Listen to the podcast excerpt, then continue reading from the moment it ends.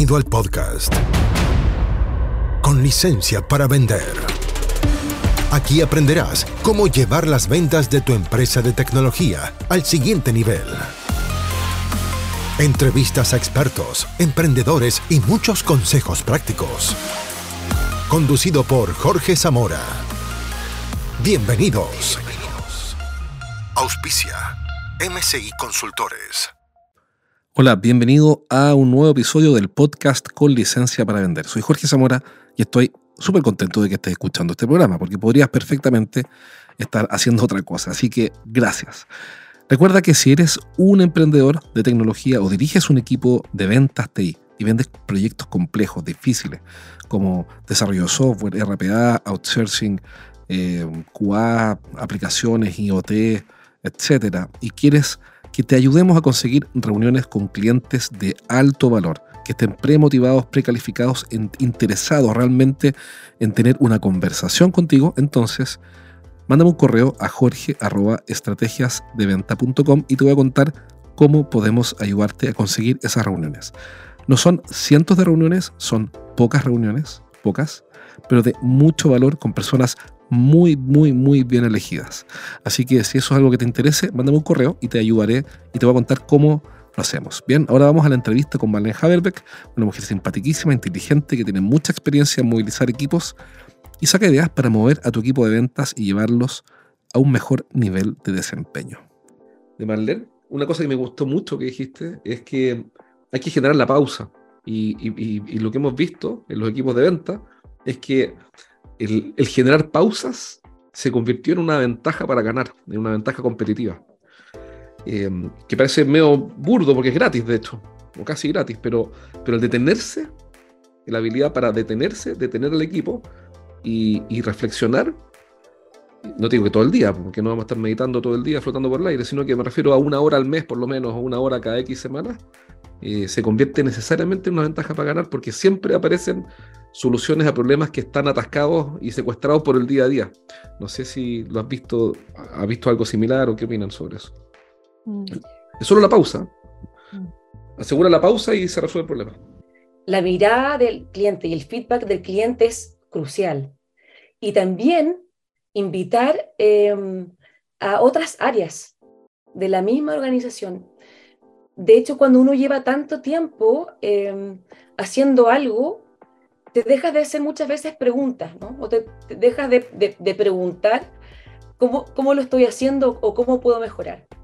Y en mi experiencia, las organizaciones que invitan a tener estas reuniones eh, colaborativas interarias, aparecen preguntas que son a veces preguntas súper simples, simples, pero que te abren así como, como como la caja de Pandora, ¿no? Uy, ¿sabes qué? No lo había visto desde esa, desde esa manera, como, eh, como también la, la, invitación a, las, a, la, a la sorpresa y la curiosidad de alguien que no está tan en el día a día de tu área. Y eso además te trae muchos otros beneficios, ¿no? De, de, de entender eh, en, en, qué están las otras áreas y te permite además trabajar de manera mucho más colaborativa, ¿no? Porque siempre pasa en las organizaciones, ¿no? el área sobre todo como, como de, logística, de operación, que siempre se queja, no sé si lo han visto la experiencia con el área comercial, que el área comercial siempre es como que estuviera 10 pasos adelante de, las de las otras áreas y, generar también esta, esta sincronía permite muchas veces poder eh, llegar a acuerdos, incluso de mejora interarias. ¿Cuál es el principal error? Que, yo, que, la mayoría de los líderes de áreas comerciales pasan por alto. Que tú hayas visto que, mira, ¿sabes qué? Hay un patrón común, hay un error muy común, hay algo que no ven, algo que no están haciendo, o algo que hacen pero que deberían dejar de hacer. Algo que, se repite todo el tiempo. Y que sea simple, que sea obvio, que, no se ve, es tan obvio que no se ve. Mira, yo diría que uno de los principales eh, errores eh, es seguir haciendo lo que hacían antes, meterse en lo, en lo operativo. Es, mucha la tentación de, de, seguir metiéndose en el, en el detalle, como el, el, el micromanagement, ¿no? de, estar, de, querer estar en todas, así como con, con la lupa. Mm. Y, y, desde una necesidad de control, desde una, una necesidad de, eh, bueno, yo, yo, lo hago, yo lo hago mejor o quiero que lo haga tal cual como yo quiero que yo, yo lo hago también. Esa es como, eh, como esa, esa, esa, necesidad de que se replique ¿no? lo, lo que yo hago tal cual. No permitir, no permitir que el equipo encuentre su manera también de hacer las cosas. Y ahí, segundo error que está muy ligado a ese es no delegar. No delegar. Cuando, y cuando uno delega, y esto también es, clave, cuando uno delega, nosotros delegamos dos cosas cuando estamos delegando. Estamos delegando, ¿no es cierto?, la responsabilidad de, esa tarea, de ese proyecto, y estamos eh, delegando también una autoridad, que hay relativa a la autoría. Podemos delegar con total autoridad o con autoridad relativa. Y autoridad me refiero a la capacidad de poder tomar una decisión, La, autonomía que le entregamos a la otra persona para tomar una decisión. Y cuando yo delego, ya no me olvido de eso, que delego, ¿no? Porque tengo igual que hacer un seguimiento. Porque ¿qué es lo que nos pasa muchas veces? Que delegamos y nos olvidamos y de ahí cuando llega el día D nos damos cuenta de que eso no llegó y, o, o no llegó como esperábamos y y ahí como que nos, sorprendemos, ¿no? Y se va perdiendo la confianza. Entonces, delegar con seguimiento, ¿ya? Teniendo estas conversaciones de progreso, cómo vas, eh, qué necesitas, en qué te puedo ayudar, pero delegando, ¿no? Y, y ahí, ¿y por qué hago esta distinción de delegar responsabilidad y autoridad? Porque muchas veces delegamos, pero estamos muy, muy encima y controlando cómo el otro lo está haciendo, ¿ya?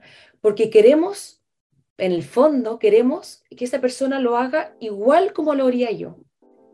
Y ahí viene justamente el, cambio, ¿no? Que, que, gran parte de liderar significa soltar, soltar, eh, construir confianza, ¿no es cierto? Obviamente para soltar, pero dejar también que el otro encuentre la manera, ¿no? Encuentre la forma y encuentre la solución.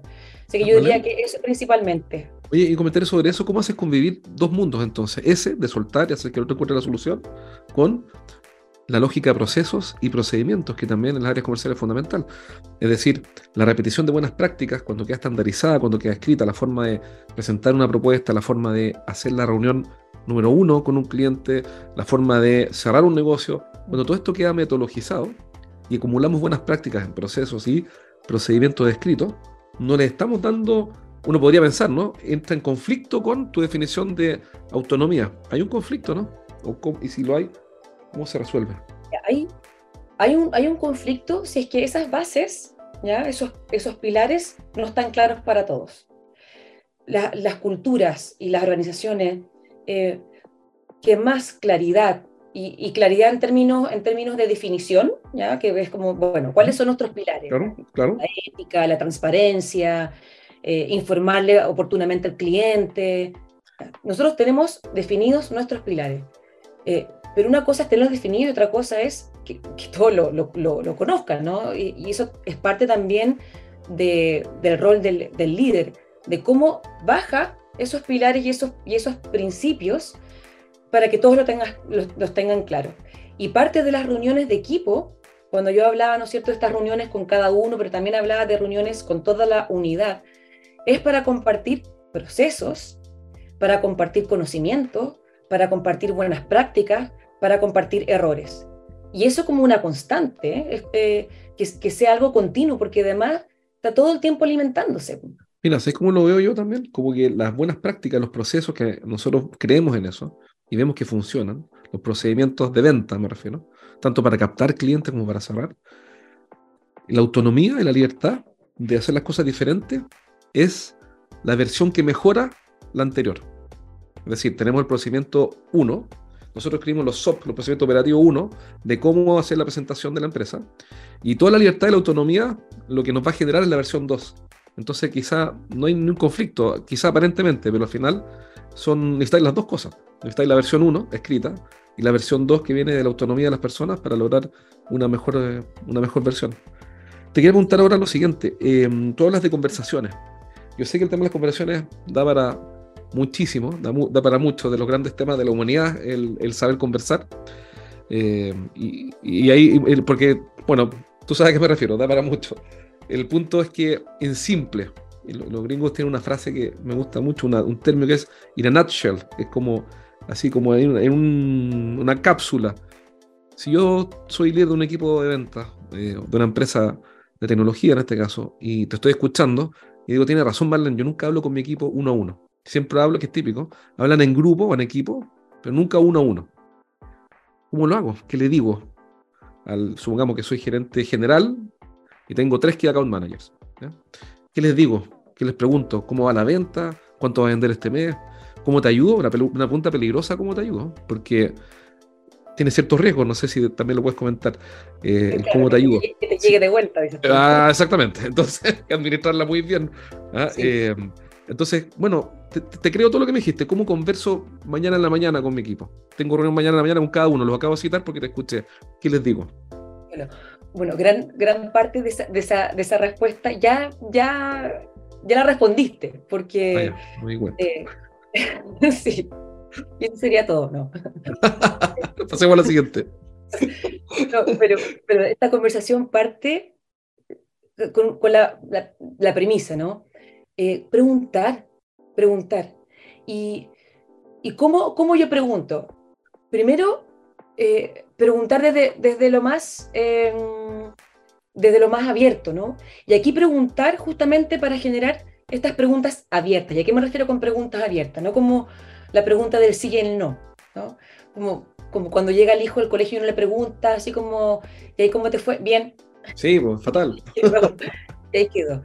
Y ahí como, ya, cuéntame eh, cómo ha sido este, eh, este último periodo para ti, ¿ya? Eh, cuéntame con qué desafíos te has encontrado, ¿ya? Con, cuéntame cómo harías distinto en esta situación. Em, cuéntame cómo, cómo, has vivido estos, estos objetivos durante, durante este mes. Em, ¿Qué es lo que necesitas para lograrlo? ¿Cuáles, eh, ¿Cuáles han sido los principales obstáculos? ¿Qué has aprendido? Em, ¿cómo, eh, cómo, cómo, ves desarrollando tu, tu, potencial, ¿no cierto? ¿O cómo te ves aportando en, en qué proyecto de aquí en, en, en tres meses? Las conversaciones son básicamente preguntas, ¿ya? Preguntas porque las, las preguntas abren primero la conversación, Y segundo, además tú también a través de las preguntas vas conociendo a tu equipo. O sea, la manera de conocer a tu equipo es preguntando. Y primero, también, antes, antes de preguntar, es como generar un contexto, ¿no? como, ya, Jorge, eh, te invito a tener una conversación, y estas son conversaciones porque estamos hablando de, del tiempo y que el tiempo es valioso. Son conversaciones de no más de 10, 15 minutos. ¿Ya? Mm. Jorge, te invito a tener una conversación de, de 15 minutos. Eh, quiero saber eh, cómo estás. ¿ya? Tú tienes esta conversación. Jorge, em, me gustaría saber cómo ha sido este último periodo para ti. Em, quiero saber eh, cómo, cómo ha sido en los últimos meses, cómo, cómo ves los futuros meses, ¿Qué, qué, acciones piensas que puedes hacer distinto para superar esta meta, sobre todo cuando estamos hablando de equipos comerciales donde la meta es muy, muy fuerte. Porque tenemos procedimientos y tenemos em, formas, ¿no es cierto?, ya muy estudiadas de cómo vender. Pero si yo las bajo así nomás, no, no te hace mucho sentido.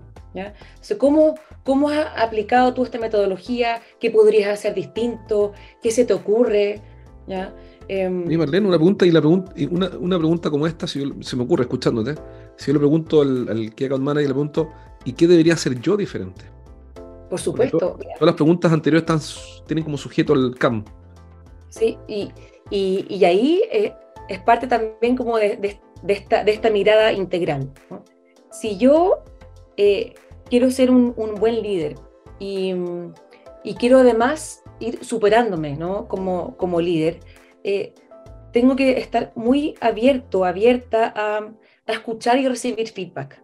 Porque la única, la única manera de, ir mejorando también es tener la percepción y la visión del otro. tenemos muchos puntos ciegos. Hay muchas cosas que creemos que las estamos haciendo bien y no nos damos cuenta que eh, hay algo ahí que no estamos, que no estamos viendo. Eh, totalmente, totalmente. Bienvenida pregunta. Por, y, y, no solamente bienvenida pregunta, pidámosla, pidamos esa, esa pregunta. Oye, me falta una pieza a mí en tu explicación, y es cómo se cierra esta conversación. Hablaste de cómo abrirla, pero tiene que tener un cierre la conversación, porque si no, al final vamos a terminar los dos abrazados, llorando y contándonos los problemas. Tiene que tener un cierto foco, en algún minuto esto tiene que terminar en algo eh, concreto, algo que movilice, que, cumpla con el objetivo de, este, de esta conversa de hoy, que es cómo movilizar. ¿Cómo cierro la conversa?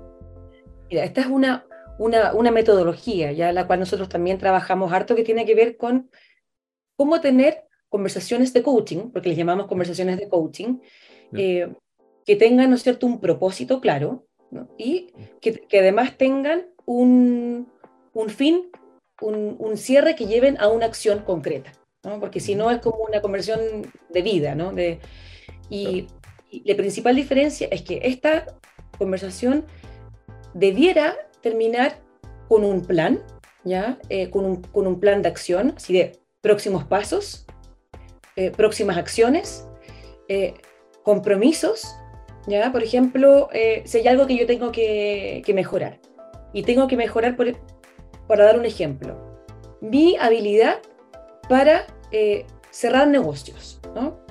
Y, yo tengo esta conversación y no, nos eh, ponemos de acuerdo con un plan, con próximos pasos, ¿ya? con un compromiso, pero además con una próxima reunión de seguimiento. Porque yo tengo de alguna manera que dar continuidad a esto. Porque si no, es ya, abrí cosas, ¿no es cierto? Generé un plan de acción, generé un compromiso, pero si lo dejo ahí, es, no ocurre nada. si, no le, si no le hago seguimiento, y además que el seguimiento yo, yo, le estoy diciendo, si yo tengo esta conversación con Fabiola, Fabiola, nos vamos entonces a reunir en tres semanas más para eh, que tú me muestres qué es lo que has avanzado, eh, qué, qué, has conseguido, qué has logrado. Yo además le estoy demostrando a Fabiola que me, me importa y, mm. que, y que me interesa y que estoy también preocupada de su proceso y de su desarrollo.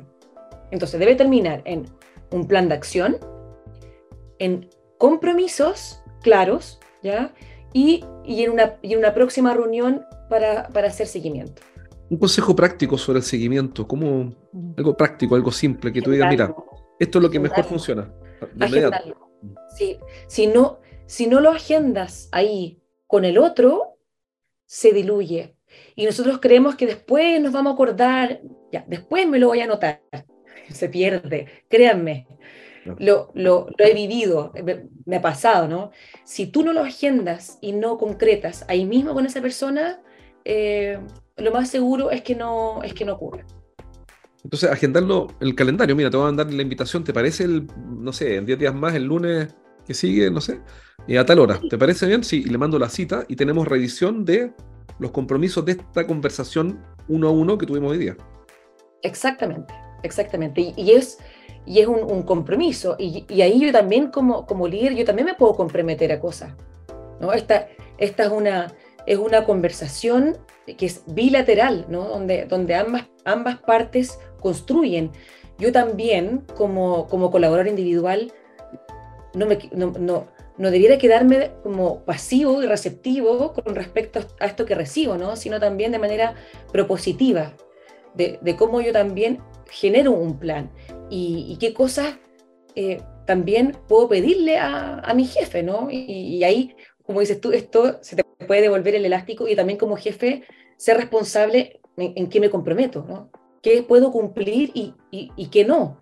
Y en eso también ser muy coherentes y consistentes, porque muchas veces, y es, y es, parte también de nuestra cultura, no sé si comparten conmigo, que a veces dilatamos las respuestas. Ahí lo veo, de ahí te respondo. En Chile, en Chile eso no ocurre. Esto no ocurre nunca, así como ahí no lo, he visto nunca. Porque muchas veces nos cuesta decir, sabes que no, eso no se puede, en este momento no se puede, entonces lo voy a ver, lo voy a ver, seamos en eso consistentes, ¿no? Y, y entreguemos también esa, esa, respuesta, ya sea un sí o, o sea un no. Es mejor decir no, no voy a poder comprometerme con eso en 10 días o en una semana, que decir, ya déjame ver cómo lo resuelvo. La otra vez conversé con una persona que, mm, sobre la motivación de los vendedores. Y la respuesta de esa persona ¿ya? fue que en realidad la motivación es interior, viene de motor y es interior. Yo no puedo motivar a una persona para trabajar en ventas, por ejemplo, y progresar económicamente, si esa persona no tiene ese motor. Yo puedo, lo que me dijo esta persona, que me, pareció, me hizo sentido, digamos, que lo que decía es, mira, es como un motor que trae cada individuo, y tu rol primero es no detener el motor. Mira lo que me dijo, interesante. O sea, primero no lo detengas, ya estás, ya estás haciendo harto con eso. o sea, estás bastante sobre el promedio. Segundo, el motor tú lo puedes lubricar, lo puedes ajustar, lo puedes preparar para que rinda mejor. Pero el motor lo aporta cada uno. ¿Qué opinas de eso? Estoy totalmente de acuerdo. De hecho, eh, los estudios además lo comprueban. En general las organizaciones, ¿no es cierto? Hay siempre eh, como estudios de clima, ¿no? Y siempre se habla de como estos beneficios eh, como extrínsecos, ¿no? que vienen de afuera, que tienen que ver con beneficios que, te aportan, ¿no? Como un seguro complementario, buenos sueldos, sí, obviamente eso aporta, ¿no? No, no voy a decir que no es importante, pero lo más importante es como la motivación intrínseca, ¿qué es lo que me mueve a mí? Y cuando yo decía en un principio, eh, esto de, conocer el equipo, yo tengo que entender muy bien ¿Qué es lo que mueve internamente a Jorge? ¿Qué es lo que mueve internamente a Edison o a Fabiola? Porque puede que para ti, Jorge, eh, tu motor interno tenga que ver con el reconocimiento, ¿ya? El ser reconocido. Eh, y, para eso, claro, si yo sé que eso para ti es importante, eh, le voy poniendo ese aceite, ¿no? Le voy poniendo la, gasolina. Yo, yo, te quería llevar para otro lado, estoy de acuerdo contigo. Mi punto es que también tengo que ser honesto y transparente y franco y decir, mira, si, trabajar en ventas y progresar financieramente con mejores ingresos por todas las ventas no te motiva, yo no tengo nada que hacer al respecto.